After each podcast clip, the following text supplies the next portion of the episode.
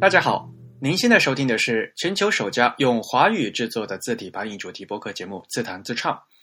我们的“字”是文字的“字”，关于文字的畅谈，而不是弹唱。我们的播客只有声音，没有图像。我们的口号是用听觉方式扯视觉艺术，所以大家要不停的脑洞大开，才能达到我们的目的。我还是主播汶川西半东营居 Eric，我是主播黄浦江边清蒸鱼钱蒸鱼。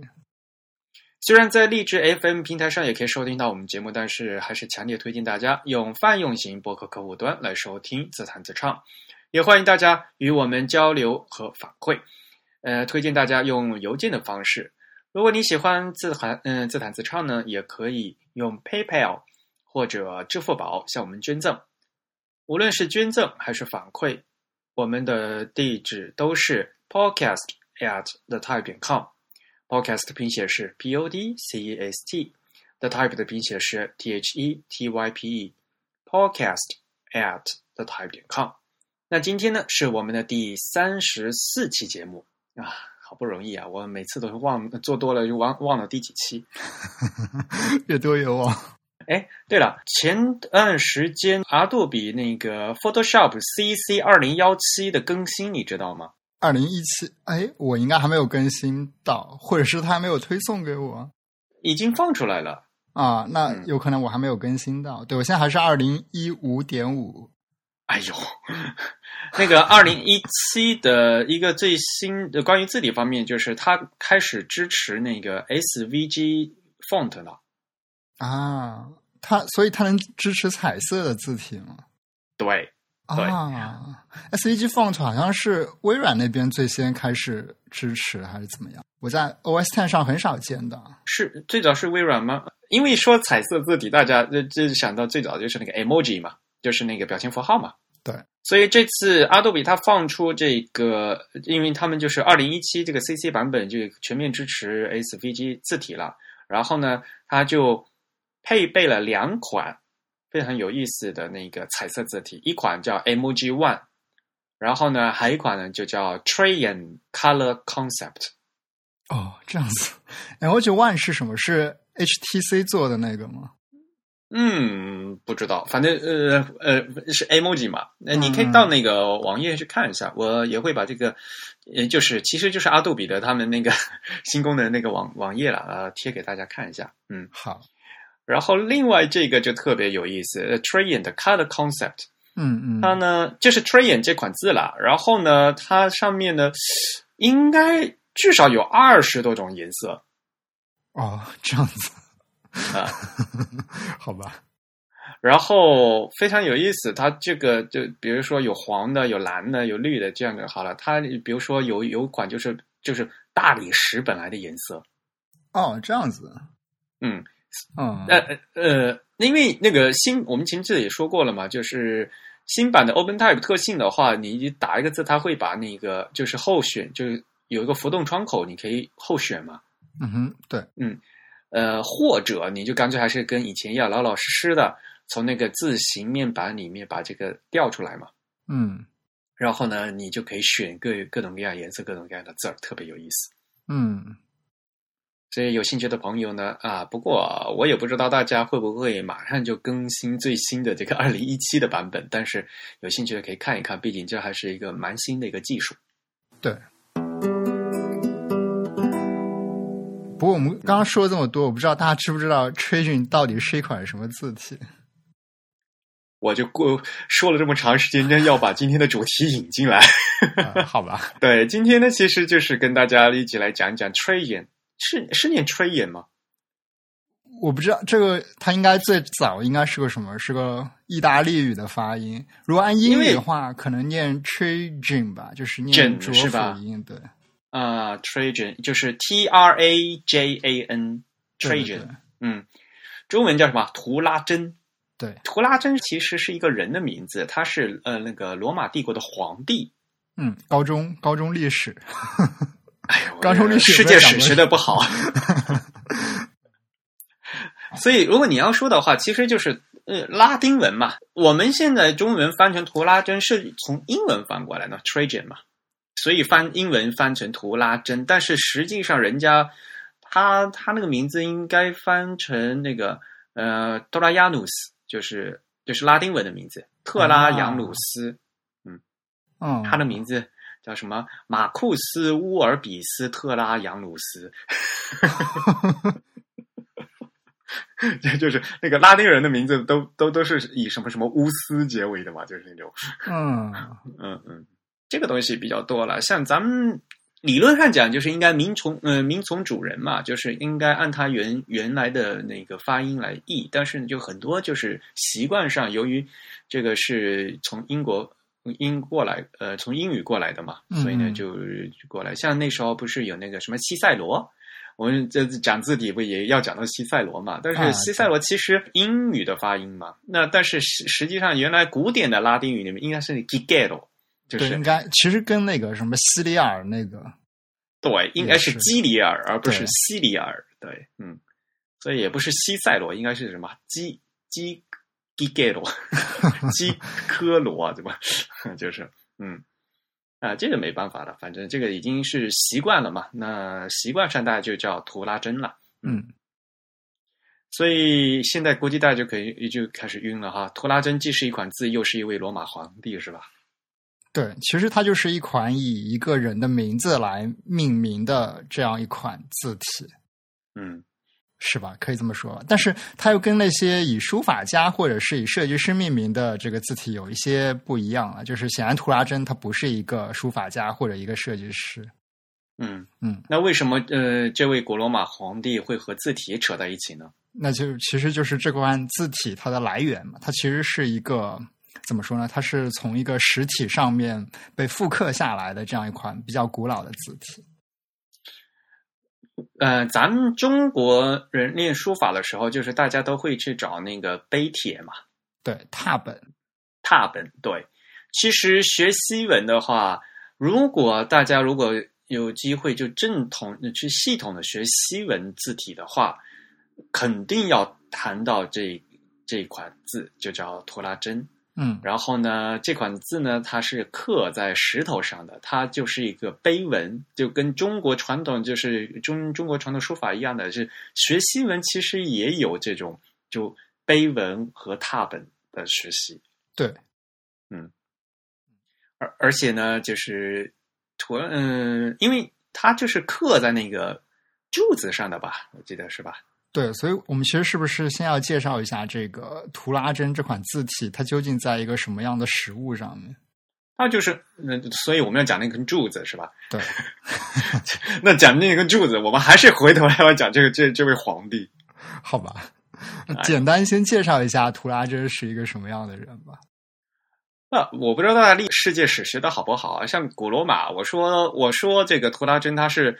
公元五十三年出生，幺幺七年过世。但是大家有没有概念呢？就是相当于中国历史应该是东汉啊，这样的这样的对比的话，可能大家可能会会更有印象，对吧？就是当时的欧洲啊，就是意大利那边那边是那个罗马帝国嘛，那咱们这边呢是东汉，嗯，而且他那个是什么？是算罗马帝国第十三任皇帝，而且是当年叫五贤帝嘛，有五位那个。嗯，就是比较著名的皇帝嘛。嗯嗯，而且图拉真这他本人他是是第一位，就是不是意大利出生的罗马皇帝，他是西班牙出生的，就现在的西班牙。他们其实并不是一个什么，他们是一个那种有点像禅让制的，是吗？他前面一位皇帝是那个涅尔瓦嘛，然后但是呢，他就等于是被涅尔瓦收养了啊，是收养的，就是嗯嗯，然后他自己也是，嗯嗯，他后。后面是那个哈德良嘛，哈德良也是他收养的儿子，就是，嗯嗯嗯嗯，呃，为什么要讲这根柱子呢？就是因为这位图拉真皇帝呢，他其实是立下了赫赫战功，然后呢，就为了留下他的一个战功，然后就立了一块，立了一个特别高的一个柱子，是吧？对，一个战功柱嘛，就是其实在这个古代还是挺常见的这样一种象征物，或者。叫做纪念碑吧，嗯嗯，但是很难得。你想，这这个那个柱子，你想像呃，居然还那么好的能保留到现在？对，应该说图拉真柱这个这个纪念碑算是呃，至今为止保存的比较好，而且它本身的这个规模也是比较大的这样一个古建筑物。嗯嗯嗯嗯，对，其实，在那个国家地理这个杂志的网站上面，他们做了一个专题，把这个柱的这个图像什么和一些资料都还原下来。那个大家其实可以去看一下，它有一个三 D 的图。哦，这么高级。对对对，而且其实这根柱子它很特别嘛，就是它这个图像是呃一圈一圈环绕上去的，大家就可以想象一下，如果你削这个苹果的时候，这个苹果皮是怎样一圈一圈的这样一个连续环绕了，那这个柱上面的这个浮雕吧，它就是以这样一个形态连续起来的。嗯，所以呢，其实这根柱子呢，就是为了纪念图拉真呃胜利征服他们叫什么达西亚、达基亚。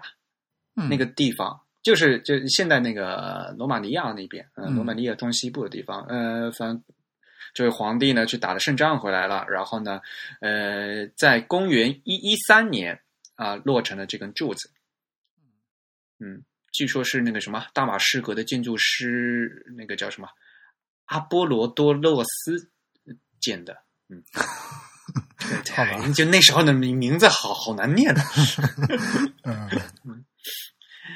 这个柱子还呃，就是在那个罗马，我没有去过罗马，但是我想下次有机会去罗马，一定要去看一下，因为它啊，就是就是因为罗马是很多古迹的嘛，嗯，所以呢，大家都会去什么，呃，都都会去一些，比如说梵蒂冈啊，对吧？都要去旁边去看嘛。但是呢，这根柱子呢是在那个罗马的那个奎利，呃，叫什么？奎利纳尔山旁边的，它有个叫图拉真广场。嗯，首先它是有一个托拉亚努斯的市场，然后托拉呃托拉亚努斯的广场，然后呢有一个托拉亚努斯的神殿，然后在那个殿的正方呃正前面呢就是立的这根柱子，这个柱子呃非呃因为它如果你把那个基座一起算去有三十八米高，所以非常容易认，就是。对，它是一个非常巨大的这样一个建筑物了，可以说。对对对，但是呢，就是一般的呃，如果是观光游客的话，就不会不会去这个地方，所以反而就是呃，如果大家对文字有兴趣的话，能想亲眼见的一个这这个柱子的话呢，就可以你就可以绕开，就是一般的那个旅游观光线，然后到到这个地方，因为它底下这个图拉亚斯亚鲁斯广场，它是一个广场吧，呃，虽然不是很大了，但是有个广场，你可以你可以离开那些就是。嗯，嘈杂的一些观光客的人群，然后在这个休息，然后自己慢慢看。因因为这方面，这就到这个部位的话，据说还是比较安静的啊。我没有去过，但是我就听他们说是这样子。嗯。呃，刚才也说了嘛，就是那个削苹果式的那个浮雕啊，它那个柱子，其实我们说的这块碑啊，是在基座上面。对，有一个字儿是刻在基座上面的。那其实那个柱柱身本身是。那个那个很高是吧？那个那个直径有四米，好像是啊，很粗很大的一根柱子。那个对，所以我想，其实真的游客到了那边，除了下面这个碑文，可能上面的图案并不是能看得很清楚，看不到啊！你想那个三十八米高啊，你想，对你可能要带一个什么望远镜之类的。你还不如到那个博物馆去看呢，就是呃。罗马它那有个那个罗马文明博物馆，然后呢，文明博物馆里面呢，它有这个就是那个石雕的复刻，就是拓本，就是是把上面一圈一圈一圈的那个图，嗯嗯，全部都都再重新拓过一遍。所以如果你要认认真真看那个图的话呢，就是你最好就到，还不如就是到那个博物馆里面去看，还不如在网站上看啊，那个看虚拟的是吧？对，那个其实真的还是挺清楚的。它的浮雕其实就是讲那个赫赫战功嘛，对，嗯，对，而且这个国家地理它这个做的非常的细啊，就是它会用各种颜色帮你标出说这一个片段它讲的主要是一个什么背景的事情，比如说它讲的可能是一个行军的事情，或者讲的是一个战场上的事情，或者讲的是一些什么谈判之类的。你还别说，我看那个，我看那个统计特别搞笑，就是说，就是因为它就像削苹果一样，这个呃那个就叫旋转上去的嘛，对，就一共呢是两百四十四米，然后里面画了两千五百个人物，但是呢，我们的图拉雅努斯啊，就是图拉真大帝呢，他这个出镜率非常高，就是有七十多个他。他出镜的地方都会用一个颜色给它高亮起来，在那个网站上 啊，这样子哦，会把他这个人涂成一个金色，然后你很容易就辨认他。嗯，其实那个柱子啊，呃，那个建筑本身，它柱子里面是有螺旋楼梯的，它是下面，而且还有个门，对吧？可以进去。对对，可以进去，因为它那个到柱顶上面，它是一个那个有一个展望台，所以你人估计那个那个螺旋楼特别窄，然后估计你爬会很晕，就是 转啊转转转才能转上去。现在不知道还能不能让你上去。现在好像不能了吧？但是你你去看那个顶上，它其实是一个小平台的。嗯，是的。嗯，据说就最早的时候，这个柱子呃刚立起来的时候，那个那个柱子顶上啊是一只鸟，就是可能是一只老鹰了啊。然后后面呢就换成了那个图拉真的像啊。嗯，但是呢，不知呃，在后来一五八八年的时候呢，那个教皇西斯都五世呢就下令呢就把这个。皇帝的像给换掉，换成他那个呃基督教的圣彼得的像，所以大家现在去看的话，那个上面那个像的不是图拉真，而是圣彼得啊，这样子的，嗯啊，为什么是这样子？哎呀，你这样说的话，就是当年不是教会和国家不是和国王嘛，谁大嘛，对吧？政教合一啊，就是有这，所以呢，教皇当时他就觉得，嗯，我把皇帝干掉，我放上我的我的圣彼得的信徒放在这个桌子上，知道吗？就是 教皇他他是居心叵测的，这是一个姿态，你知道吗？嗯嗯嗯。所以呢，其实这个柱子本身上面那个浮雕是非常好看的啊，呃，也它嗯就是有三十米，然后呢，那但是我们今天讲的是要讲那个碑文，那那个碑文是在个基座上面。嗯，其实我当时在搜这个资料的时候，发现这个碑文相对于这个浮雕来说是挺被忽略的，就是。比如说，你可以看到那些浮雕被被数字化了，或者是在各种地方都能看到他们一些细节。但这个碑文的细节其实介绍它的不是很多。那当然了，你想，这根柱子三三十米嘛，那个碑文呢？那碑文是个长方形的嘛，宽三米，高一米三而已。然后这个碑文一共几行字啊？呃，六行字。嗯，对吧？嗯，六行字。而且最最坑的是，它的最底下一行还缺，还破损了。啊，对对对，他那个是好像是是被被那个呃，就是故意故意破坏掉了吧？那那最底下那行字啊，不知道，可能是经历过什么事情。好，呃，我记我记不太清楚，好像是当年就后来有一段时间啊，就是这根柱子啊，后来就变成那个一个教堂的那个钟楼。嗯。然后呢，他们就是因为钟楼嘛，他就要要搭，嗯，他其实是可以转啊转转转到那个柱子顶上去去敲钟啊干嘛的，嗯，所以呢，它底下呢，它要开一个那个小屋子，开一个侧屋子，所以你现在去看那个，就是那那个字最下面行字之所以被破损了，就是因为它后面开那个小屋子，那个房顶，你看到它是尖的嘛，嗯嗯，被挖掉的一个三角形嘛。啊啊！所以这个是后开的，是吗？对，就是原来是有那个碑文的，但是后来他因为开了一个开一个屋子，然后把那个房顶就把那几个字就给给抠掉了。嗯，对对对，啊，这样说起来有点有点道理，就可以看到他是特意在这个门的正上方做了一个三角形的这样一个，这叫什么山花吗？还是什么？就是这样一个。嗯，像屋檐状的东西，其实没有什么实际的意义，我觉得纯粹是一个装饰。没有，它就是后来那个屋子是撤掉了，就好像是。哦，这样子。嗯嗯啊，你想，这历史那么长了，你想它这个柱子是三百多年建的，现在能经过一千几百年，对吧？嗯嗯。啊，所以其实这块碑它跟人的视线也不是平齐，它是一个相对来说大概有一个半人高的位置了吧，两个人高的位置。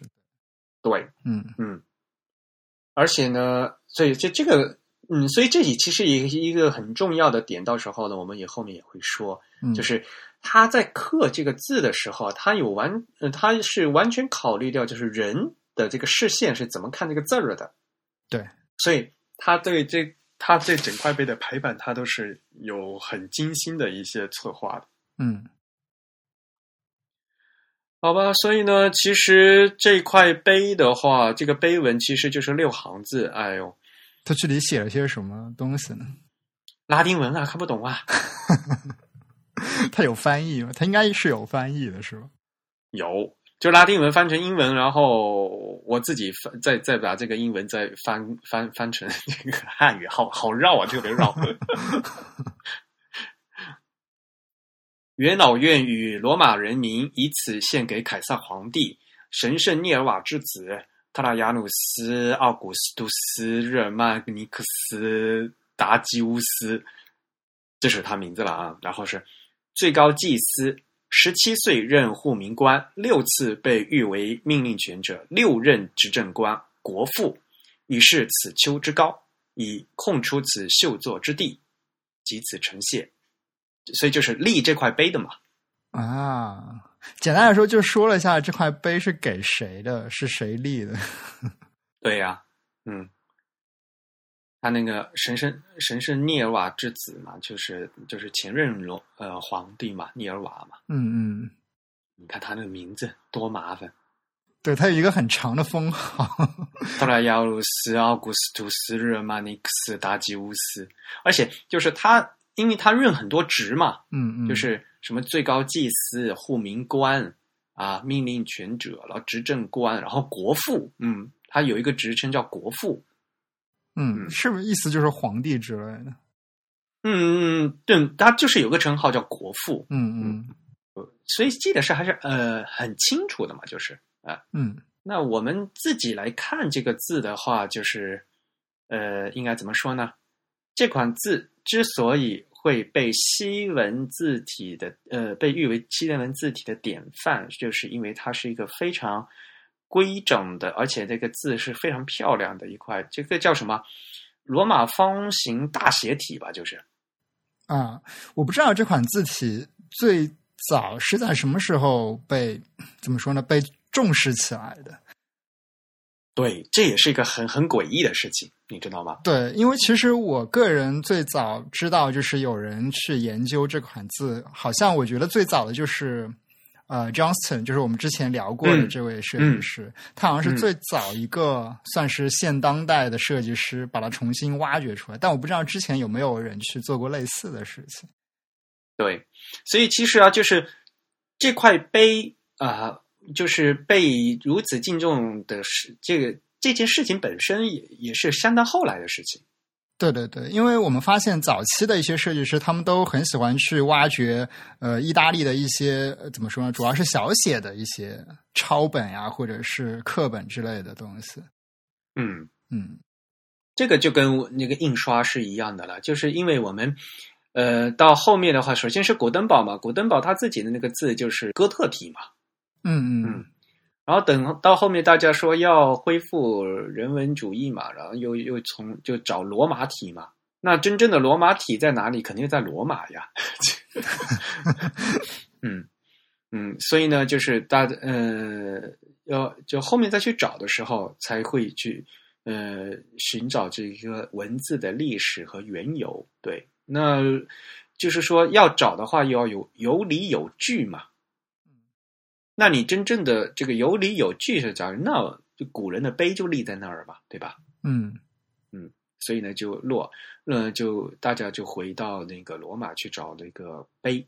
那问题是说，其实古罗马有很多石碑都留下来，但是呢，就是这块这个图拉真的石碑，特拉亚努斯的这块碑呢，被这个书法界呢，就是西文字体设计界呢，就被推得很崇高的地位。为什么呢？后来呢，就是大家后来去查一下，才觉得就是有那么多碑，这块碑是完呃是保留的最好的，仅此而已。啊，当当然了，呃，因为这个是给皇帝做的碑嘛，所以这个字儿肯定是很好的，嗯嗯，那个字儿肯定是很漂亮的字儿，而且呢，那个个刻工也是呃刀工也是特别好的嗯嗯啊，这是不用说的。但是呢，大家也知道嘛，古罗古在罗马，古罗马有这么多的遗迹嘛，而且刚才我也说，比如说，就算是图拉真，图拉真它这个里面它是古拉图拉真广场啊，图拉神殿，对吧？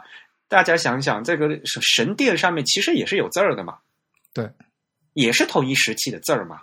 嗯，那为什么是这块碑文会被呃推得这么高？就是因为这块碑文首先它这个字儿写的蛮好的，而且呃呃刻的保呃而且保留的非常好。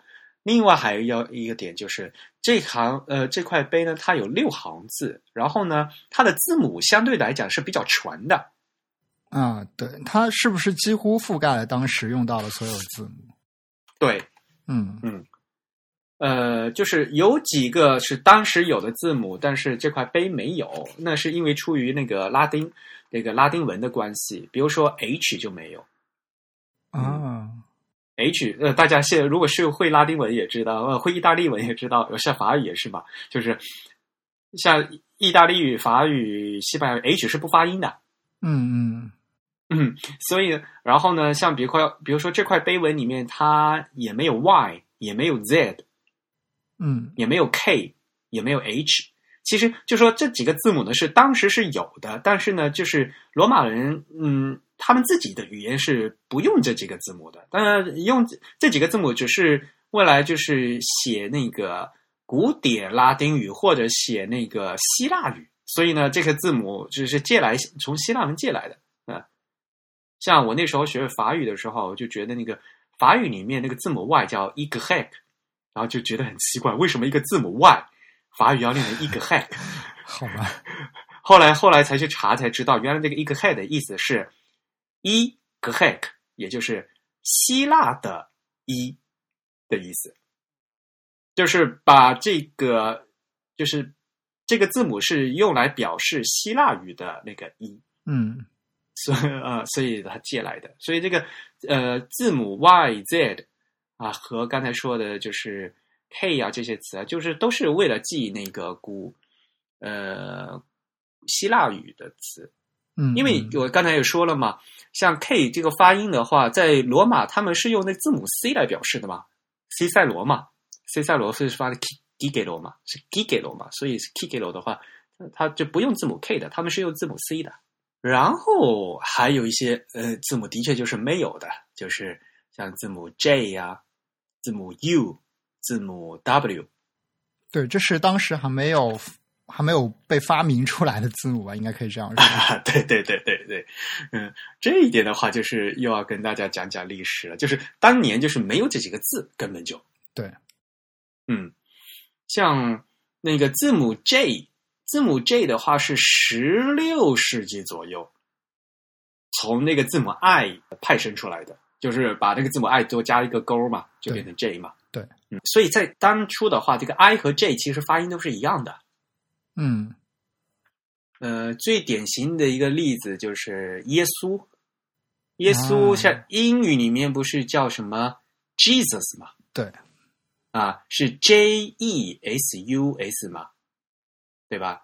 但是大家有没有想，为什么我们中文翻成耶稣，但是英文叫 Jesus？嗯因为其实，在很早以前，这个字母 J 是就就是从字母 I 过来的嘛，就是一嘛，所以他们发耶稣这其实就是耶稣，其实就是耶稣，所以你的中文翻成耶稣是对的，就是。嗯还比如说，像我们经常见的，就英文的人的名字叫约翰嘛，嘛，为什么是 John 嘛，嗯嗯，对吧？？其实原来也就那个 J 是念和那个字母 I 就是发成 e 的音是一样的，约翰嘛，就是约翰，对对，就是约翰，就是约翰，对，嗯其实现在国际音标里面这个 J 的这个音标还是念的耶这个音嘛。对呀、没错。嗯像那个德语里面那个 J 也是念的耶的音嘛，都是一样的。那所以很早，嗯、就是说 J 这个字母呢是等到十六世纪才有的，嗯所以是相当的晚。十六世纪是什么时候？十六世纪一七几几年，对吧？咱们都清朝了嗯，十六应该是一五啊，一五啊多少年？是明朝是吗？清朝了明清朝应该不到，可能。呃，啊应该清朝还不到，对，欧洲那边大概是文艺复兴左右吧。嗯，对呀、所以你再想想，我们刚才说这块柱子是公元三三幺幺年建的，对吧？对，这已经过了好几百年。然后像那个字母 U 和 V 的呃，就是呃，U 也是后来出生，嗯、出生，原来就是没有 U 的，嗯，U 其实就是 V 的一个改变改写的方式吧，应该说，就是 V 的草书嘛，就写快了，不就变就是变成 U 了嘛？对对对，啊，所以在奢侈品牌 Bugatti 那个中中文叫什么？保加利亚这个叫什么？就那个奢侈品牌嘛，它那个拼写的话，就是 Bugatti 的话，它也 B V 嘛，它不不是不是写 B U，啊，它拼写就是拼成 B V，哦，这个就是老的拼写，就在很在很早以前就是没有字母 U，只有 V，嗯，所以老的书的话都写都写 V。嗯，哎，它现在还还叫还是这样拼的吗？还是说它已经对啊，那个 logo，它那个 logo 就是叫 Bugatti，呃，啊，它的就就 logo 里写的还是那个 V 这个形状的。对对对，但我看它的这个英文的转写好像已经变成了 U 了。是吧？但是它 logo 一直都是写的 V，对对对对对全世界的都一样啊。对，这是一个意大利的品牌吧？应该。嗯，对，所以这个是有传统分放的。嗯，包括像 W 其实就是两个 V 嘛。英语变成 double U 哈、对，但他写的是 double V。法语是 double V，就是两个 V，所以这这个就是因为你看着写起来就的确是两个 V 嘛。是，对啊，啊，所以呃，像这个这英嗯、西文字母这些历史啊，就是如果大家呃稍微学一些的话，就有些东西就很自然而然的就懂了。对，嗯嗯嗯，像嗯、再说一遍哈，像那个字母 J 是等到十六世纪才出现的，那 U 呢是差不多是中世纪中后期才把就是和这个 V 再分开来的，因为像在英国的字典的话，要等到一八零零年左右才才正式承认这个字母 U 哦，嗯那已经快到清朝了。啊，对呀、嗯就是正式的字典字典上面写的嘛。然后后面 W 这个的话，就是刚才说的，就是因为先有 V 嘛，所以呢，它是其实是两个 V 而不是两个 U 啊。嗯嗯嗯嗯，像以前的话，没呃，一定要要注这个音的话，就就它真的就是写两个 V，就是写两个字的款，这就两个字。对对对。所以理论上讲，这个 W 嗯 W 是一个合字。啊，是，其实我们现在可以看到一些衬线体，它设计这个 W 的时候，中间是有个交叉的嘛，其实你就可以看到是两个 V 的字母直接叠起来的。所以说呀，像呃，就是这后面这几个字啊，因为古罗马这个碑文里没有，所以呢后就是这个字怎么写啊？就是由后面的字后世的字体是随便写，所以就各种各样字体它写法不会不一样的。嗯像嗯、呃，像刚才说的 W 嘛，对吧？我们有那个连成一笔画的 W，或者有两个 V 叠在一起，就是中间有交叉的 W。嗯，或者就是还有一种就是那个什么，呃，就像等于一个 V 把另外一个 V 覆盖掉了，就是嗯先写个 V，然后呢从那个那个 V 的右边中间开始接下来写第二个勾儿。对对对，啊，就是有各种各样的形状，就是这个笔应该交叉或者不交叉或者连着起来，就是无所谓的，这是因为没有范本。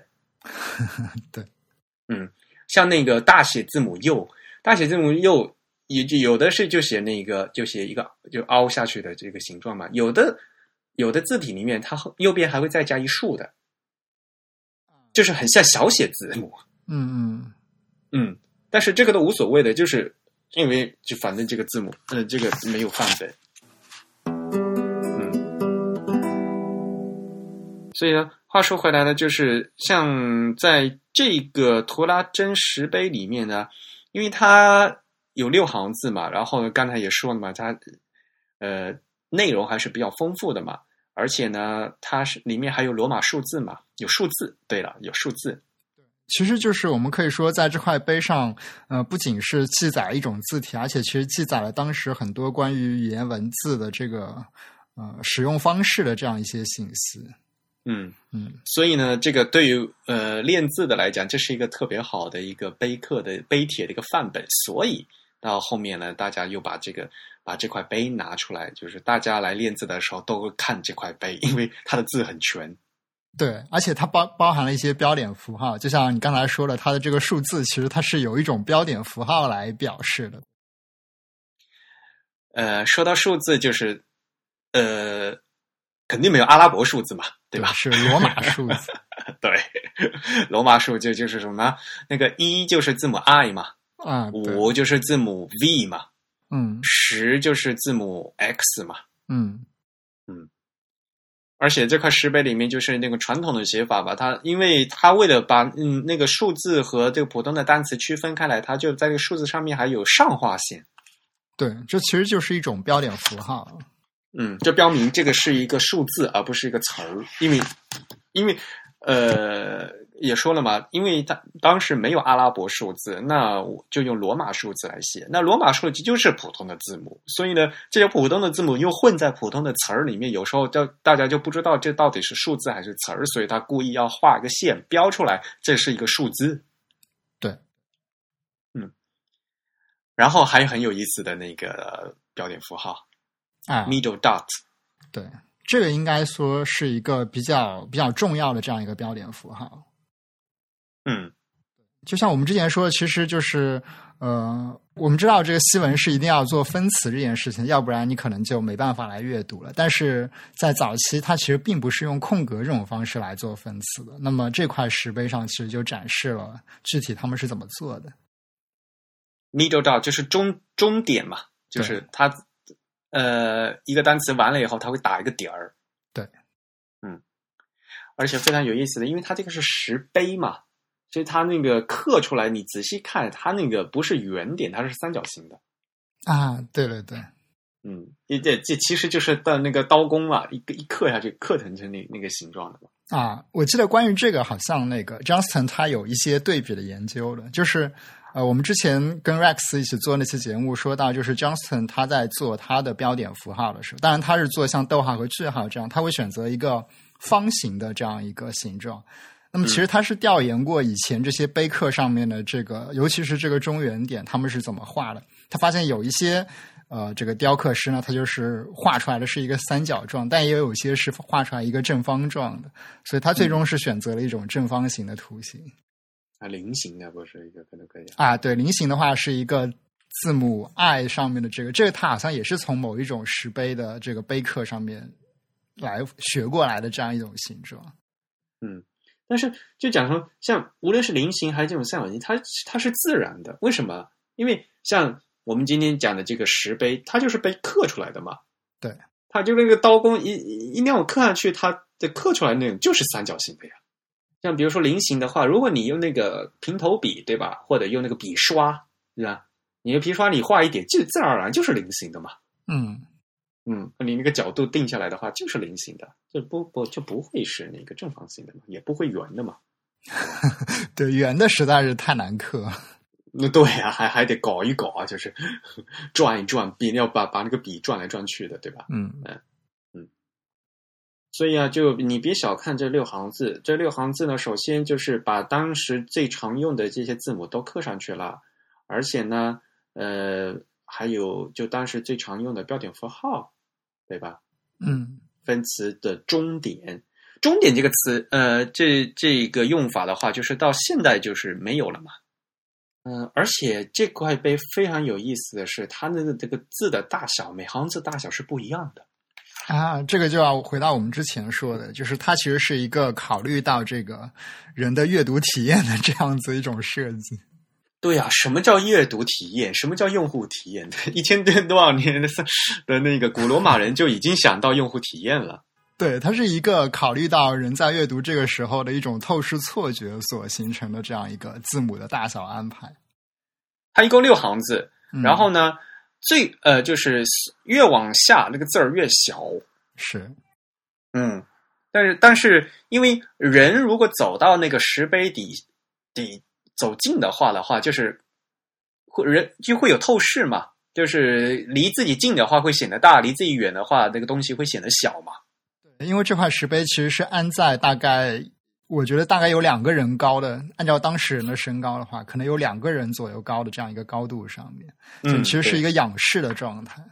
对对对，离地面大概有三米左右，这个碑，啊，就是就是那个碑的下面啊，嗯下边缘离地面大概有三米左右，所以你要你要就抬抬着脖子看那个字儿。就当时很多碑文就是都是这样子，它是经在刻的时候精心就是计算过的，其实是嗯嗯，但是呢，并不是说最上面一行字最大，啊，是吗？其实最大的是第二行字，这是有什么玄机吗？因为啊、呃我刚才已已经把那个内容给大家翻译了一遍嘛。嗯嗯。就第二行字是那个文章的内容是 impregasari divi 嗯 narvae ve narvae，就是凯撒皇帝神圣涅尔瓦之子嘛。对对，就第二行开始是写他的这个 title 了嘛，应该说，嗯，他自己本身的名字是那个图拉真是在就在第三行，但是嗯。第二行呢、有一个神的啊。那个字、D I V I 嘛，神嘛，神圣的嘛，所以 D I V I 这个字是最大的。你仔细看那个 I。D I V I 这个单词的这个 I 比普通的 I 要长，对。嗯、对，这也是一个非常有意思的点。嗯，嗯。所以呢，它就呃，它整体的这个版式呢是考虑到就是就是实际上就是看的人怎么样，所以呢，它基本上整体呢是上大下小，嗯，嗯。然后呢，它又要根据这个整个文章具体的内容啊，因为这是神啊，这个词儿必须最大，所以它就把第二行做的最大啊。说是最大，其实也差不了非常多了，就是呃，第一行的字大概是一百一到一百一十五左右，那第二行是在一百一十五到一百二左右，就是那个实际的尺寸，嗯嗯，嗯，实际的尺寸，它其实有一些，我们可以看到，在这个石碑上做雕刻，其实呃不同的语言有一些共性啊，就是他们遇到一些比较重要，比如说他们认为是象征权力或者是象征神的这样一些词语，都会做一些特殊的处理。其实中国以前像有什么平台挪台之类的，对，挪台，我就想挪台。嗯 皇帝要抬两格是吧？天要抬四格是吧？对，反正就是越大的就抬的越多嘛，就空的越多。对啊，皇帝是天子嘛，所以呢，这皇帝只能抬两格，天是最大的，天要抬四格嘛。嗯，我反而我们现在就没有这个挪台的嘛，我们现在是什么？反而是缩进嘛，就是 断手缩了空两格嘛。哎，台湾那边好像还在用这个平台是吗？平台，对对对，就是对尊敬的人之前前面空一格，就是对对对，他们在写一些什么邀请函的时候会这样子。对，对对对，所以啊，这个就是有这种传统，它留下来了，而且很关键的就是说，收到这个请柬的人，他也他看到这个，他有有他会有这种感觉，哦，我是被尊敬的嘛，我是被了空被空了一格，哎，就是就现在没有强调的感觉。对啊，没有没有文化的人反而就说，哎，为什么在我名字面前空一格？什么道理？对吧？所以呢，像这块碑的话呢，像如果把第一行字当百分之百的话，就是第一行字和第三行字是一样大的，嗯然后第二行字的是大概大了百分之四左右，嗯嗯然后第四行字大概是呃就是百分之九十八，然后后面大概就百分之九十三，然后第六行字是百分之八十七，嗯。就是到后面越来越小，越来越小。嗯，而且呀、其实这块碑，据说当年就是它还是有涂成红红色的啊，这个字儿。啊，红这个颜也不叫红色，应该叫朱朱砂色吧，就是那种。嗯嗯嗯，这个也有人说啊，这个古今中外呀、都是凡是那个碑刻啊，都是填这个朱砂色。对，这个中国的碑其实基本都是这样来处理。对吧？那个摩崖石刻嘛，对吧？也也都都都是都是用这种颜色。对，那个是那个汞，硫化汞吧，记得好像是对吧？就是，不知道。那就这这这就是因为它那个比较稳定嘛，而且有那个防腐蚀对，，而且它应该是含一些金属的，对，它应该是含了某一种对金属。所以刚刚说到这个“爱”的这个字母特别大，其实我想到这块碑，嗯，它作为这个字体设计的一个范本来说，它其实有一个非常嗯非常值得学习的地方，就是它对各种字母的这个比例是有一个怎么说，是有个非常理性的分类的。嗯嗯，比如说我们可以看到，就是呃，当然这个其实是由后人来总结的了。我记得，嗯，印象最深的应该是 Eric Gill，他做过这样一个总结，就是他将里面的一些字母的这个大致的比例，好像是分成了三种吧。就一种是这个字母整体的造型是比较偏圆形的，比如像什么 C 呀、O 呀，然后另一种是比较偏方形的，比如像 M 这样子的大写字母，然后还有一种就是一种瘦长型的，比如说像字母 E 什么的。然后他发现，呃，这三种字母其实这三类字母其实它们之间的这个相互的，特别是水平方向的比例是一个比较稳定的状态，可能只有这样三种比例左右。嗯嗯嗯。所以这个比例呢，就一直都为后世所学习嘛。对，所以凡是我觉得采用这种比例做的字体，它其实它的个性还是比较明显的。我觉得像 Johnston 和那个 Gill 他们做的这些，呃，特别是罗马体的这个大写字母，这个比例的基本上就是完全沿用了这一套东西。以这个比例做出来字，就看起来很典雅。啊，看起来，嗯，对啊，对，这呃，然后或者就是说，因为你它是石碑碑刻刻出来嘛，就是有那种怎么说呢，有那种霸气的感觉，或者说，对，其实它跟我们呃现在常用的一些呃正文的衬线体的这个比例并不是完全一样的。现在做这个比例，可能它并不会有这么大的差异。比如说，呃，像什么字母 E 是字母 O 的二分之一这样子，现在其实做一些正文字体的，它的这个比例会控制的相对来说比较平均一点。但是这款字体或者说跟这款字体类似的设计，它都会有一个比较明显的比例上的差异。所以看到这种窄的字的话，就比如说看字母大，字母 E，如果看字母 E 窄的话，看字母 L 是窄的话，我们一看就可以看得出来，它这个就是。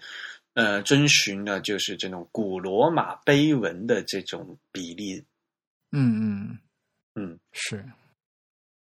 而且啊，对了，我们还忘记跟科呃大家说一下，就是这个石碑是没有小写字母的啊。对，其实是当时还没有怎么用到小写字母，就当时根本就没有小写字母啊。哎，当时啊，对。当时应该还是没有小写字母，应该是从是从什么？应该是从法国那边过来的。对啊，后来不是有什么安瑟、半安瑟尔，然后卡洛琳，对对对，就嗯嗯，就是因为当时的字儿啊，就是呃文化，就是有文化的人嘛，对吧？才会写字嘛，对吧？然后呢，当时的字是刻在石头上的，嗯，刻在石头上的字，它就要要慢慢刻啊，等到后面呢，就是。呃，这个跟跟中国是一样的，跟汉字是一样的，因为比如说篆书，嗯，那个太呃李斯的那个太上石碑嘛，就那个是刻在石头上的，所以它慢慢刻，可以刻的很圆滑、很漂亮，曲线很圆滑、很漂亮，没有关系。但是那不是笔写出来的，嗯，你真正到后面笔写出来的话，就是说后面就之所以会变得隶书，就是因为你要笔要写，而且要写的很快，因为对吧？那么多公文嘛，它之所以叫隶书嘛，就是对吧？就是那些文书的写文书的人，他是写快，所以才才会变成这个样子。你用笔写写的快了，才会变成隶书和才会变成后世的书。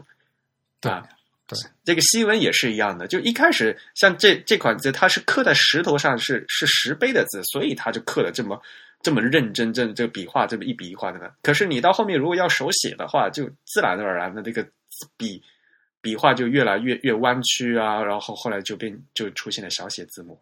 嗯。而且，其实这是一个比较有意思的点，就是说，我们今天看到一套字体，它是有大写字母、有小写字母搭配，我们会觉得它们是一款字体，好像是理所当然。但其实 天经地义的事哈。对，但其实，在早先，大写字母和小写字母其实是两种字体，可以这样说。对对，然后在之前的话，就根本就没有小写字母。其实他们是用了两种字体给它组合起来的吧？应该是。对对。所以西文这一点就特别有意思。如果呃，如果就是不学历史的话，你就你就不知道这个来源是为什么是这样嘛。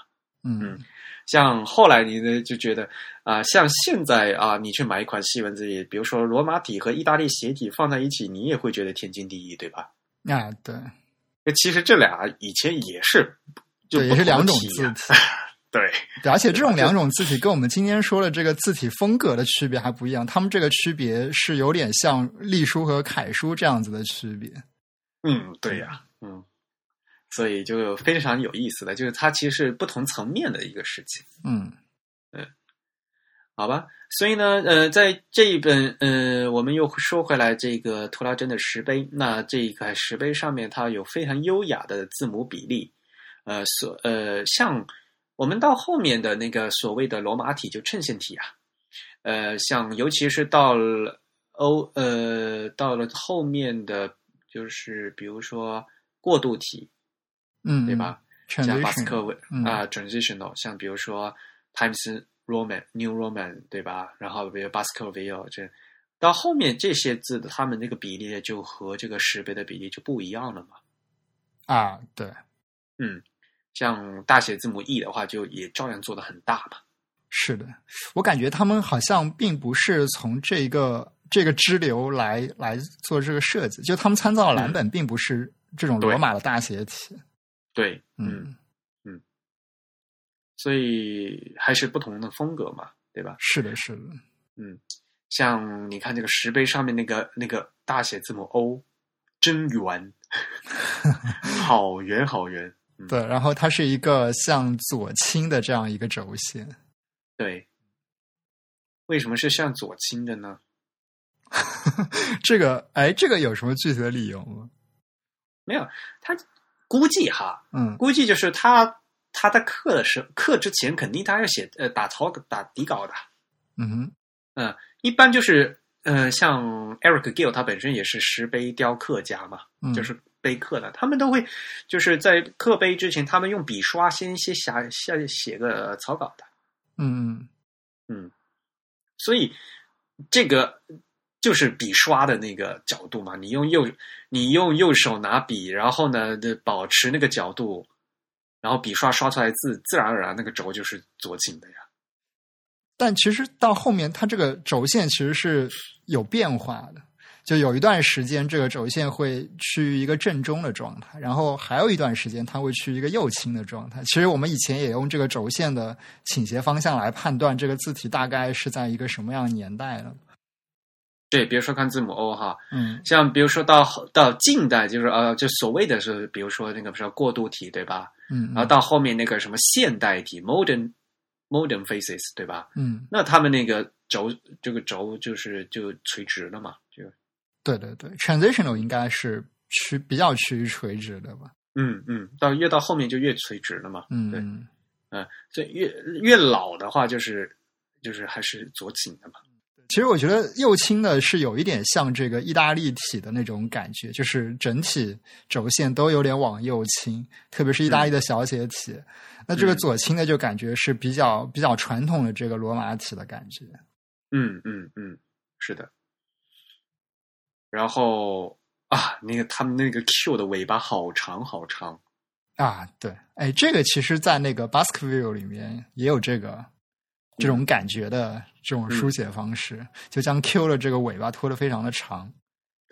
哎，所以啊，就说后世的这些字儿啊，它就是传承了一些就是传统，但是他们又会改改了一些东西嘛，对吧？嗯，像巴斯克维尔，呃，他就是有一些就是他新的一些比例，但是有一些呢，他又这个 Q 的长尾巴呢，又是从又把传，嗯、又是从这种传统的写法沿袭下来的。嗯而且出于语言的关系嘛，就是这 Q 后面肯定加个 U 啊，Q U Q U 肯定是在一起的，嗯啊，这倒是。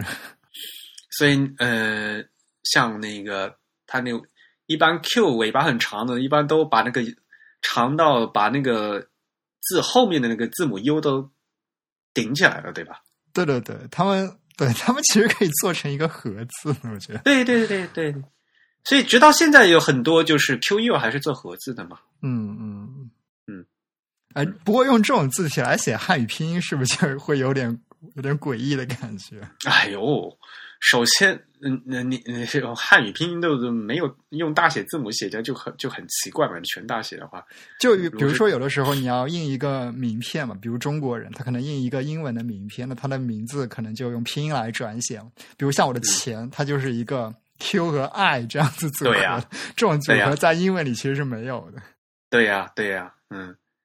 然后，对呀，没错，我的名字也是一样的呀。啊，对。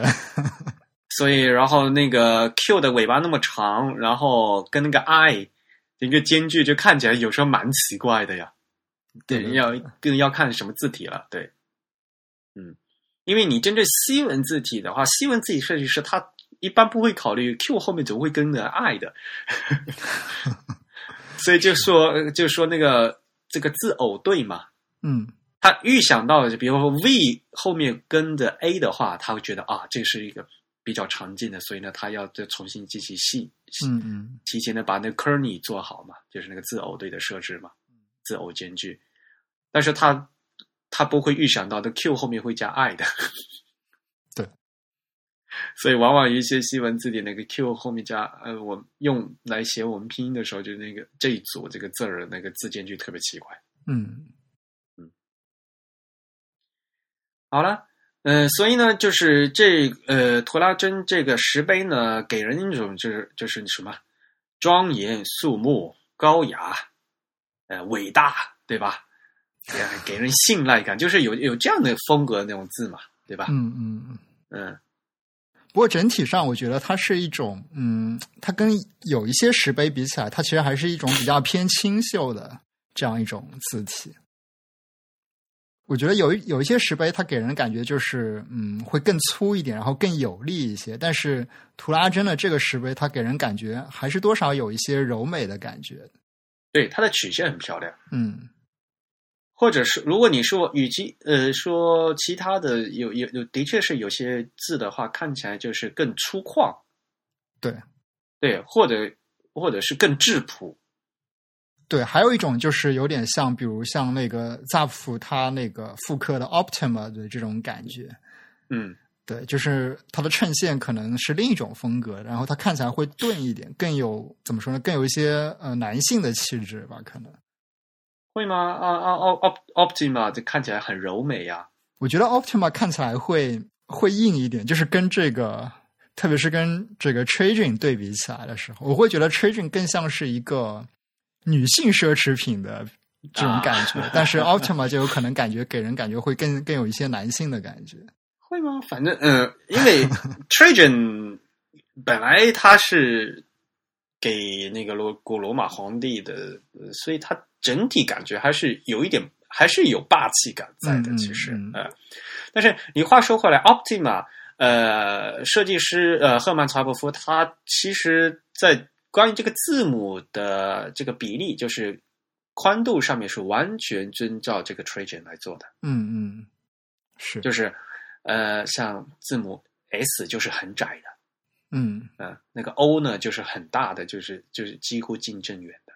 嗯啊嗯，因为我们都讲嘛，我们那个西文字体，我们的西文字母是不等宽的嘛，就是比例字体嘛。那哪个字母该宽，哪个字母该窄，对吧？S 为什么要做成窄？哦，后来才才才发现，哦，原来我们的那个古罗马的这个石碑图拉真的石碑上面 S 是窄的。对，嗯，因为新版的就是我们说了嘛，那刚才就说嘛，后后世他们 S 都做的很大的。对，我觉得这有可能是因为他们觉得这个大写字母可能是要跟小写字母来搭配的，而不像这种图拉真体，它完全是一个纯大写的。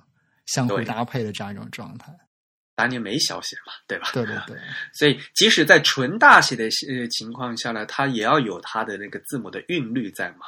对对对，它有一种节奏的变换。其实现在的这些衬线体，如果你全用它的大写字母来排一篇古代的拉丁文，其实并不会很好看。我觉得是啊，很很难读啊。对，会觉得比较比较枯燥，就这个节奏感都是一样的。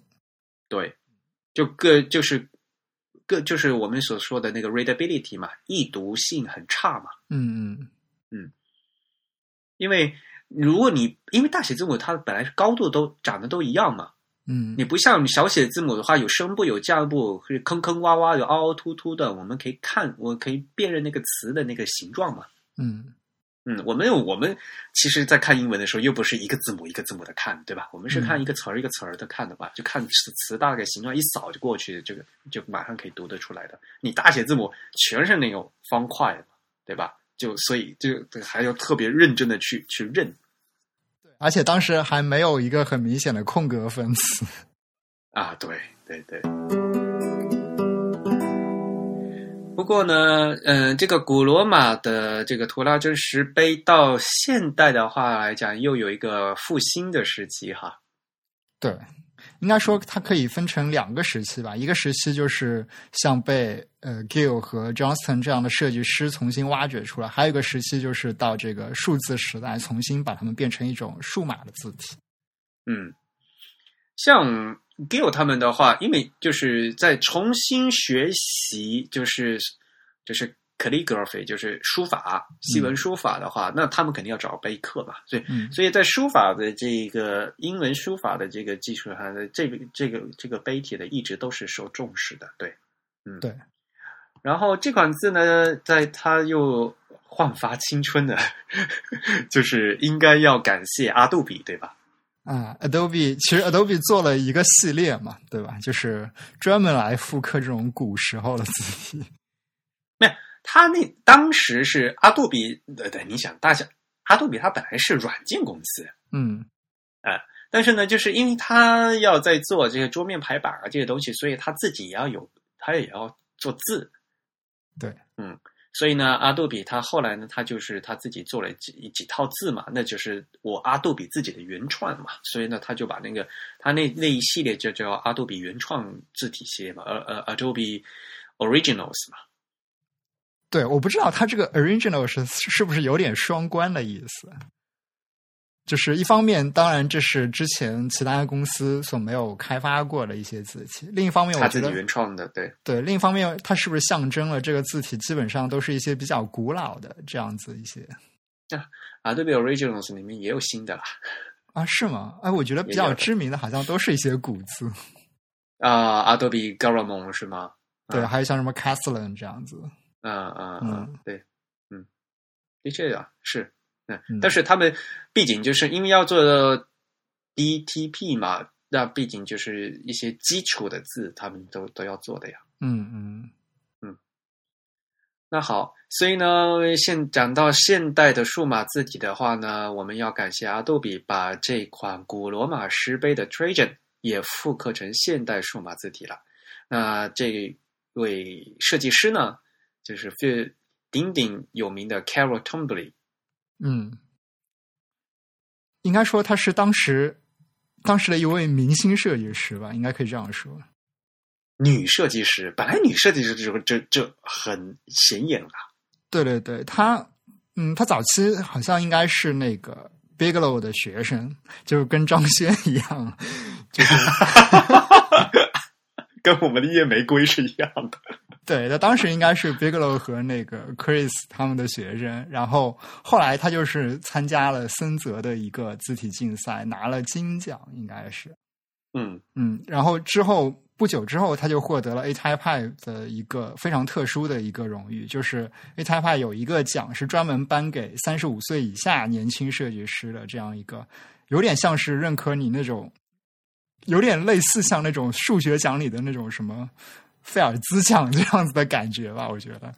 就专门认可青年设计师，然后事业上颁的人数非常少。据说他好像是全美国第二位获得这个奖项的设计师，当然也是女性中的唯一一位。嗯。呃，不过大家一定要想这个年代哈，呃呃，是当时的青年设计师，呃，卡洛图恩布利他，呃，他是一九五九年出生的是吧？啊，所以现在已经多少岁了？呃，对呀、就六十了，这都都对吧？五十多了。对呀、对呀、嗯嗯。然后他设计这款这个 Trajan 呢，是在一九八九年。嗯嗯，可能我们听1989众有一些还没有出生呢。天哪！就对啊，我们我们有好多九零后的听众是吧？对对对好，呃，而且这款呃 Trajan Pro 呃特别好的一点，它之所以会这么普及，是因为它随着那个阿杜比的 Creative Suite 一起发布，啊，对对对，所以就很多像有 Photoshop 有 Illustrator 的朋友，就是这这就是买这个按就他他的买 Adobe Creative Suite，他就带着这款字的。是，嗯而且呢，到后来呢，就是出了这款字还不断的被更新啊、后来还出了 Pro 版本。嗯，嗯对，现在呢，像 Trajan 的话，Pro 有有 Pro 已经到第三版了，对吧？有个 Pro 三，如果你去去找那个在那个阿杜比，它现在已经改成 Type K 的嘛。对，Pro Three 应该是就前两年发布的吧？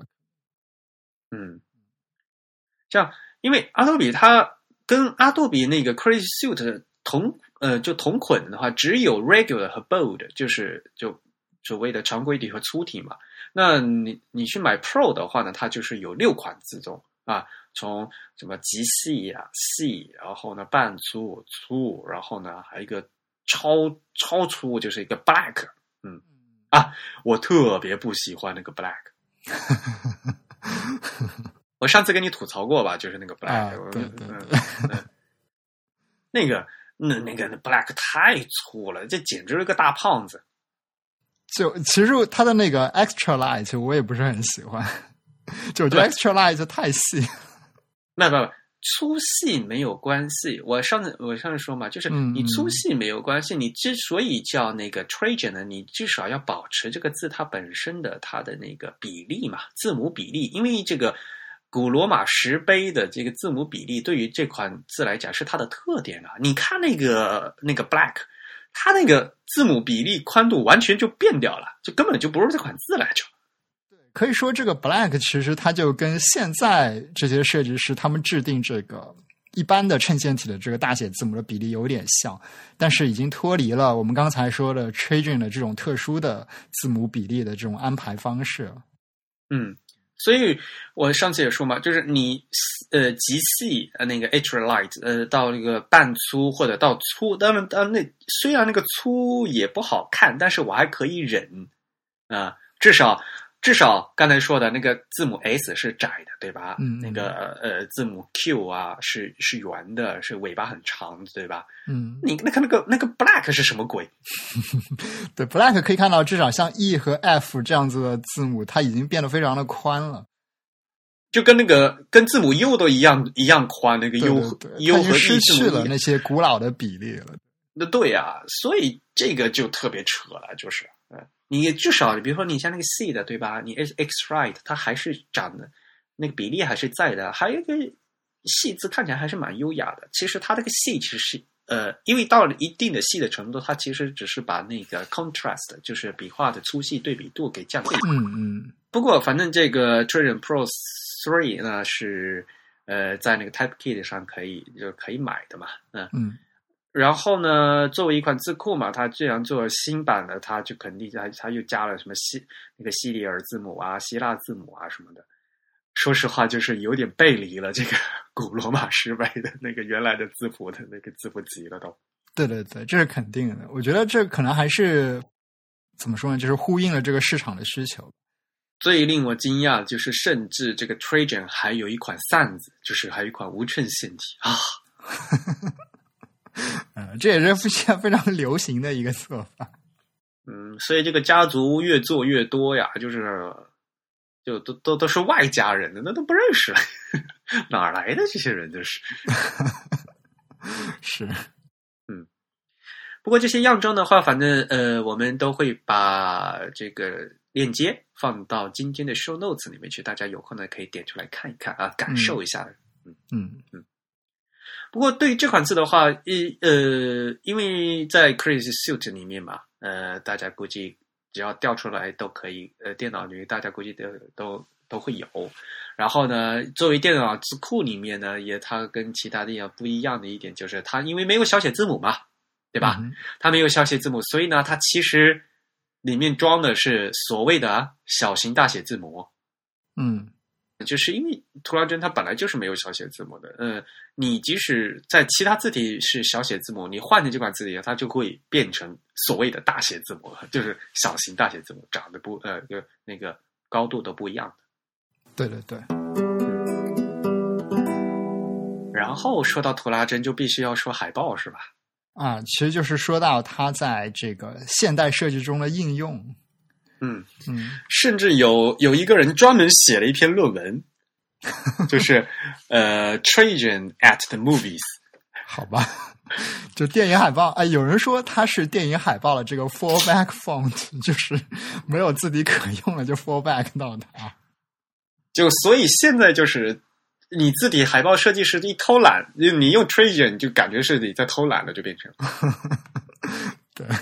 因为这款字不是一九八九年刚刚做出来嘛，嗯。啊，然后所以从从有款做统计，就从一九九一年到二零一四年，就每就是每年这个出来的这个海报用 Trajan 的这个电影的这个 的数量，然后呢，最多的是在二零零七年有四十二部电影用的都是 Trajan，我觉得最有名应该就是那个泰坦尼克号吧，嗯。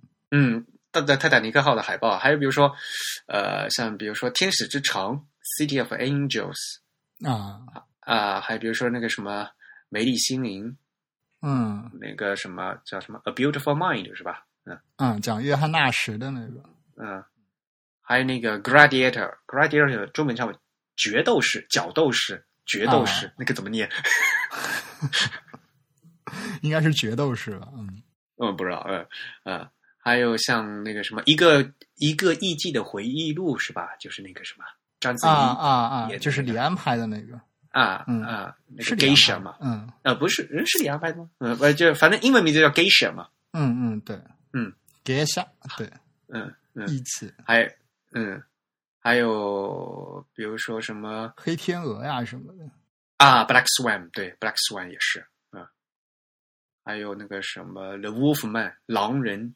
嗯嗯嗯，还有太多了，感觉阿波罗十三号啊什么的，哎呀，反正这好多的。对，不过我估计就是泰坦尼克号应该是比较有名的，大家只要呃，估计一想一说的话，大家去一一找那个泰坦尼克号那个海报的样子，对吧？嗯，Titanic 那几个字就是那个 Trajan，对，嗯嗯，还有像比如说那个 logo 啊，也经常用。对，我觉得它比较适合适合一些奢侈品的。就如果你想做一个什么奢侈品，没有什么想法，用这个就比较合适。这个主要是关键是前段时间用被用的太烂了嘛，就是大家会觉得哎，就有点倒胃口了。这边的，我觉得奢侈品就是要不就用 Trader，要不就用 Optima 就可以。啊，不过你觉得的确是你用。Op，哎呀，你别说 Optima，Optima 的确是很优雅的字，但是你用多了以后，大家也开始烦。呃，那那那那个 Just My Type 里面那本书不是说嘛，有的时候搞了一个一个一一个洗手间用也用 Optima，就是本来是很优雅的，但是你你也不能随便乱用啊，就是哎这种东西一样的啊。嗯嗯，那个像很多那个欧美，他们就美国，他们很多那个大学。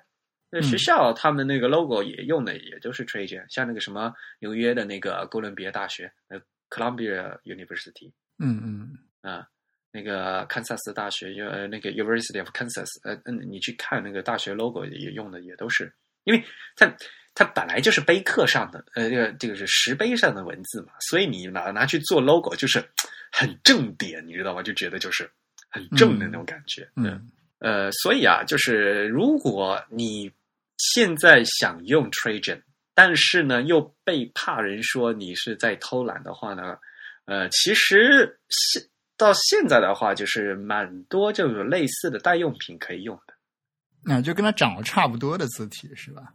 啊，对对对对，其实我觉得他们都算是同一种字体的复刻版啊。对，如果你要这样讲的话，的确是了啊，嗯，但是现在就变成就是这是一种那个。你你往大点来说的话，这个就是那个罗马大写体嘛，对吧？这是一个 style 嘛，嗯，对吧？对。那罗马大写体的话，其实这这呃，就是到现在复刻成这个电脑字库的还是蛮多的嘛。嗯所以这款字的话，就到后面的话，就是也有很多人在研究，那也有很多人呢，就是模模进行，因为书法也是一个典范，那你做字的话，也很多人就把这个字。呃，拿来做典范，所以还是有蛮多这个亲戚或者这个类似的这个代用品的，你就不一定一定要用 Trajan 呢，对。嗯嗯嗯我不知道大家知道不知道有有个呃西文的字体的网站叫 Typecache，啊，这个应该就是它好像是汇总了不少的这个字体对比的案例，是吗？对对对对，啊，那 cash 不是那个现金的那个 cash 啊，是那个是那个缓缓存的那个 cash，就是那个呃 C A C H E 哈，嗯不不不不是那个什么现金 cash，发音是一样的吗？Type cash，嗯啊，大家可以去看那 typecache 点 com 啊，T Y P E C A C H E 点 com，呃，这个网站呢是两个日本人做的啊，呃，啊，它是日本人做的。对两个日本人做的，啊对他们两个人我都很熟，啊 啊，原来是日本人做的。他们对这个西各个字西文字体厂商的那些人都非常就是就是人脉特别广，好厉害，就是大家都都认识。嗯，我嗯，我昨天还跟他们在吃饭，然后说，哎呀，这在最近在做一个呃北欧的项目，你有没有认识北欧的什么设计师啊？有啊，有啊，有啊，就是这样子，好厉害。好吧，嗯然后他们有做一个那个特辑，就是呃，就是替代常用字的特辑，就说，比如说大家就别用老用 Helvetica 了，对吧？呃，嗯。换呃换 Helvetica 的还有很多很多其他的字嘛，他们有就他们印有很多一个特辑，那他们同时也做了一个特辑，就是呃做了两次嘛特辑，就是能替换做 Trajan 的，嗯，Trajan 这款字的确是很好看，而且很经典，但是太经典了，以至于被用烂了的话，那你可以大家可以不妨可以再来看一下，它有不同的一些呃就是兄弟字体可以来用。嗯嗯。不过从另一个方面来讲，我觉得如果不是一个设计师的话，他可能分不清楚这些字体之间的区别，对他们来说都是一样的。但是不一定啊，因为呃，其实你看一下吧，这几块字，呃，就是 Typecache 他提的这几块字里面，它有的其实是无衬线体的，对对对，所以它只是保留了就是这个 Trajan，也就是所谓的的古罗马石碑的他们这个古典的这个字母比例嘛。嗯嗯嗯。啊、其实我我之前刚刚就想说了一点，就是说 Trajan 在这个现代的应用当中，我觉得它有一个很有意思的点，就是它能很容易的套用到这个无衬线体当中。比如像 Johnson，他其实应该算是第一个现代设计师把它应用到无衬线中的。嗯嗯嗯，对，这是一个比较有意思点，因为我们之前有一种固有的印象，就是无衬线体它无论在结构还是在这个字母的宽度比例上，它都跟衬线体有一种非常不一样的节奏感。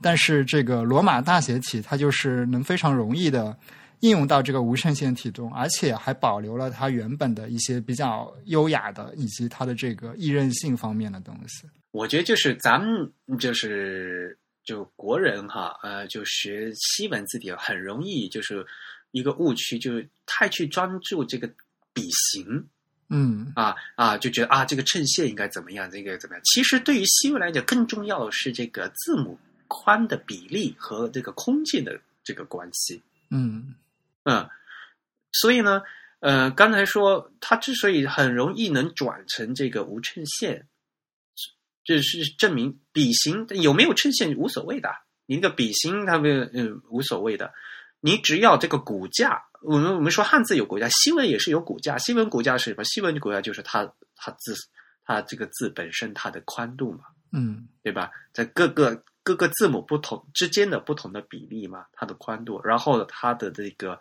间距字的间距，因为每个字的每个西文字它有它自己固定的一个领域嘛，就是别人别的字不能侵犯的领域嘛。嗯嗯，像刚才说的嘛，我的 Q 的尾巴可以很长，但是我这个尾巴很长呢，这个尾巴这一部分是可以别人是可以进来的，无所谓的。嗯，对吧？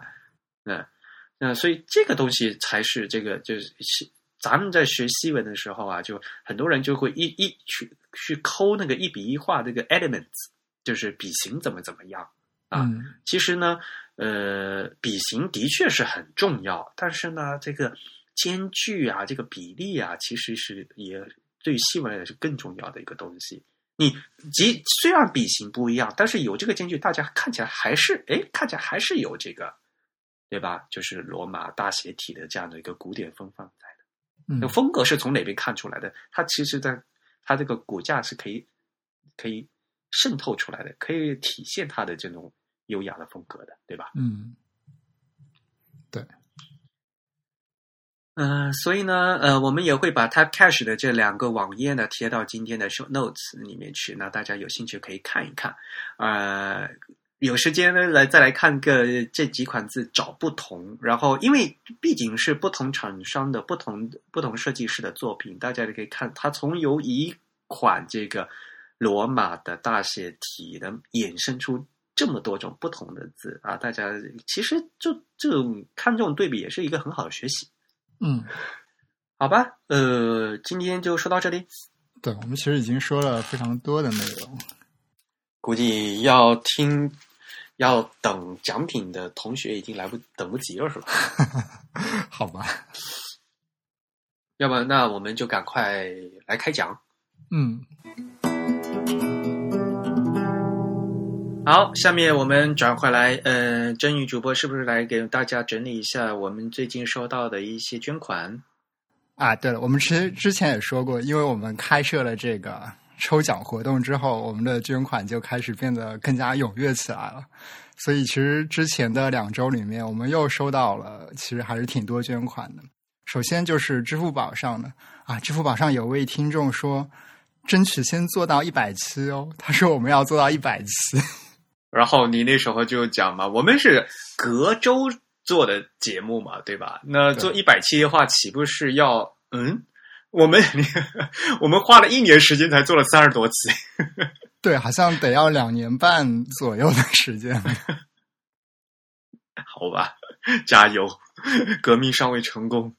对，然后还有一位同学他说，学生是奔着海报来的啊。这位听众非常的幸运，我是不是应该提前说一下 啊？你这就提要提前说了吗？啊？好吧，那我们就放到后面慢慢再说。嗯，他说他是奔着海报来的，然后因为上一期是我们的嘉宾郑初阳给我们准备了一份非常精美的礼物，我已经收到这份礼物了，而且还带有签名哦。哎，不过可惜只有我这份有签名啊。所以你这个还不如不说，你说了这不引起公愤吗？你，我自我自己这张海报上面也没有签名，只有你那张海报有签名，为什么？对对对，因为我们不知道哪位听众会收到嘛，所以没法预先准备这个签名给大家。啊，不带的。好吧，另外还有一位听众说，快过节了，捐一笔。他捐的是幺幺点幺幺啊，他应该是祝我们过光棍节嘛。哎，这个就是，呃，现在已经是全球电商共同呃举呃普天同庆的大节日了。嗯，不过等我们这个节目放出的时候，估计大家手已经剁完了。嗯啊，另外还有一位听众，他给我们捐赠，他的留言说：“谢谢，还没想好如何递增的剪辑师敬上啊。”那他应该是一位音频的剪辑师吧？看起来还是视频的剪辑师。哇，咱们听众群里面其实还是很多高人的。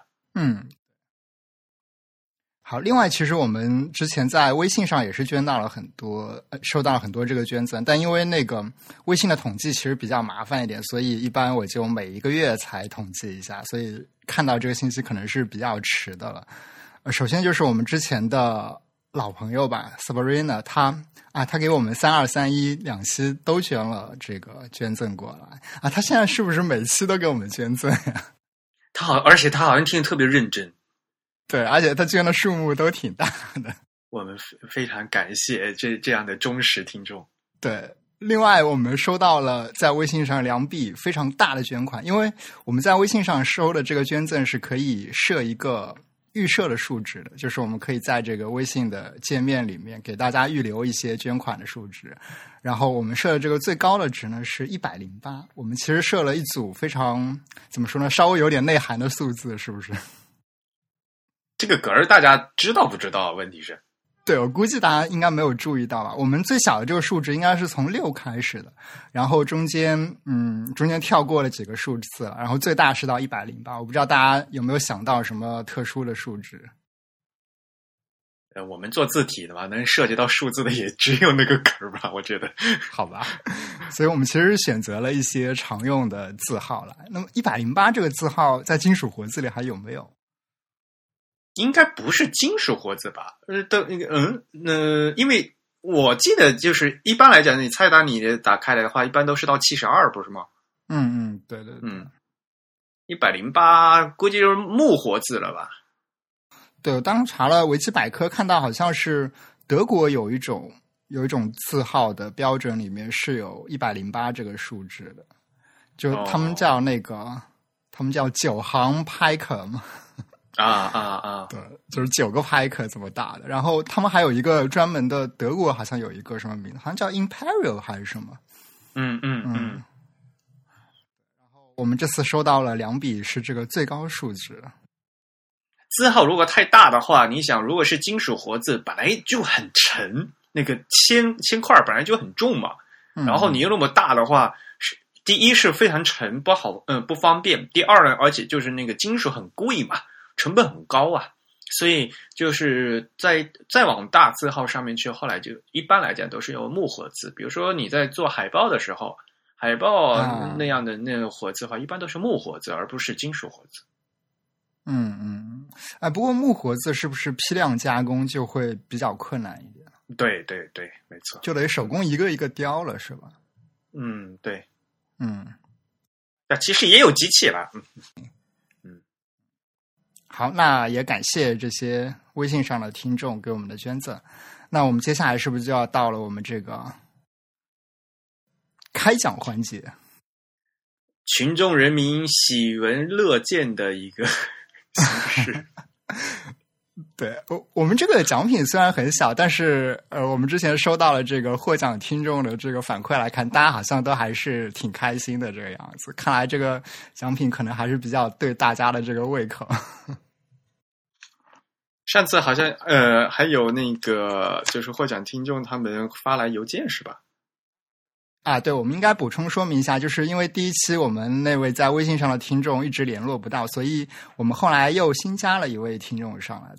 那么新获奖的是胡点成，是一位在支付宝上给我们捐赠的听众。嗯嗯。那我们就说一下这第二期的获奖听众。好，你是什么时候抽的呀？啊，这次哎，呃，我还是可以把这个 C 的 告诉大家，大家可以去推算一下，大致应该是在北京时间周一的下午左右，好像是。好吧，对我们这个 seed 是可以推算出这个精确的系统时间的，不知道之前大家有没有去算过？我们第一次是在 具体某个时间点抽的。我觉得这个算法太恐怖了，对，连我们那个到时候连我们正宇主播的生活的那个休息作息时间都被知道了，那倒不至于吧？那我们第二次这个抽奖环节获得获得这个奖品的两位听众呢，都是来自这个支付宝上的。那第一位听众呢，他的 ID 叫若能。嗯，第二位听众呢，他的 ID 叫红柱啊，红柱他其实是我们的这个老听众，也经常给我们捐赠，我们之前也经常读他的这个听众来信。嗯，好，那就祝贺这两位听众获得了我们第二次的奖品，是来自郑初阳提供的一份非常精美的海报，叫做《丝绸之路上的百年字体》。嗯，那我们也会通过邮件的方式和这两位听众取得联系，那也会。尽快把这个礼物送到呃我们幸运观众的手里。对，那我们有没有第三期的抽奖呢？嗯，有的呀。有没有？我们再拿两本那个新闻排版出来吧。啊，好，那我们第三期的奖品就是艾瑞克翻译的这个新闻排版。嗯，呃，所以呢，我们这次的定期呃是什么时候呢？嗯，也是我们节目发布之后的接下来的那一周的周日的二十三点五十九分吧。精确来说，应该是十一月的二十号，也就是十一月二十一日零点之前。嗯，对啊，十一月二十号二十三点五十九分截止。嗯嗯，也希望大家踊跃的给我们捐款。嗯，好的。好，那我们今天的节目就到这里结束。那感谢大家收听本次节目。如果大家喜欢我们的节目的话，欢迎大家通过支付宝、微信或者是 PayPal 来给我们捐赠。在支付宝和 PayPal 上都可以通过 podcast at the type 点 com 这个邮箱地址来给我们捐赠。p o d c a s t at t h e t y p e 点 c o m。同时呢，也欢迎大家写信来给我们反馈。我们的邮箱地址和支付宝及 PayPal 的账户地址一样，podcast at the type 点 com。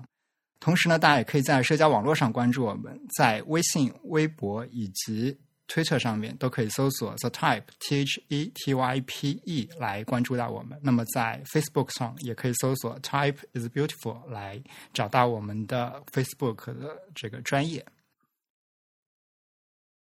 那没了，嗯。是没了吧？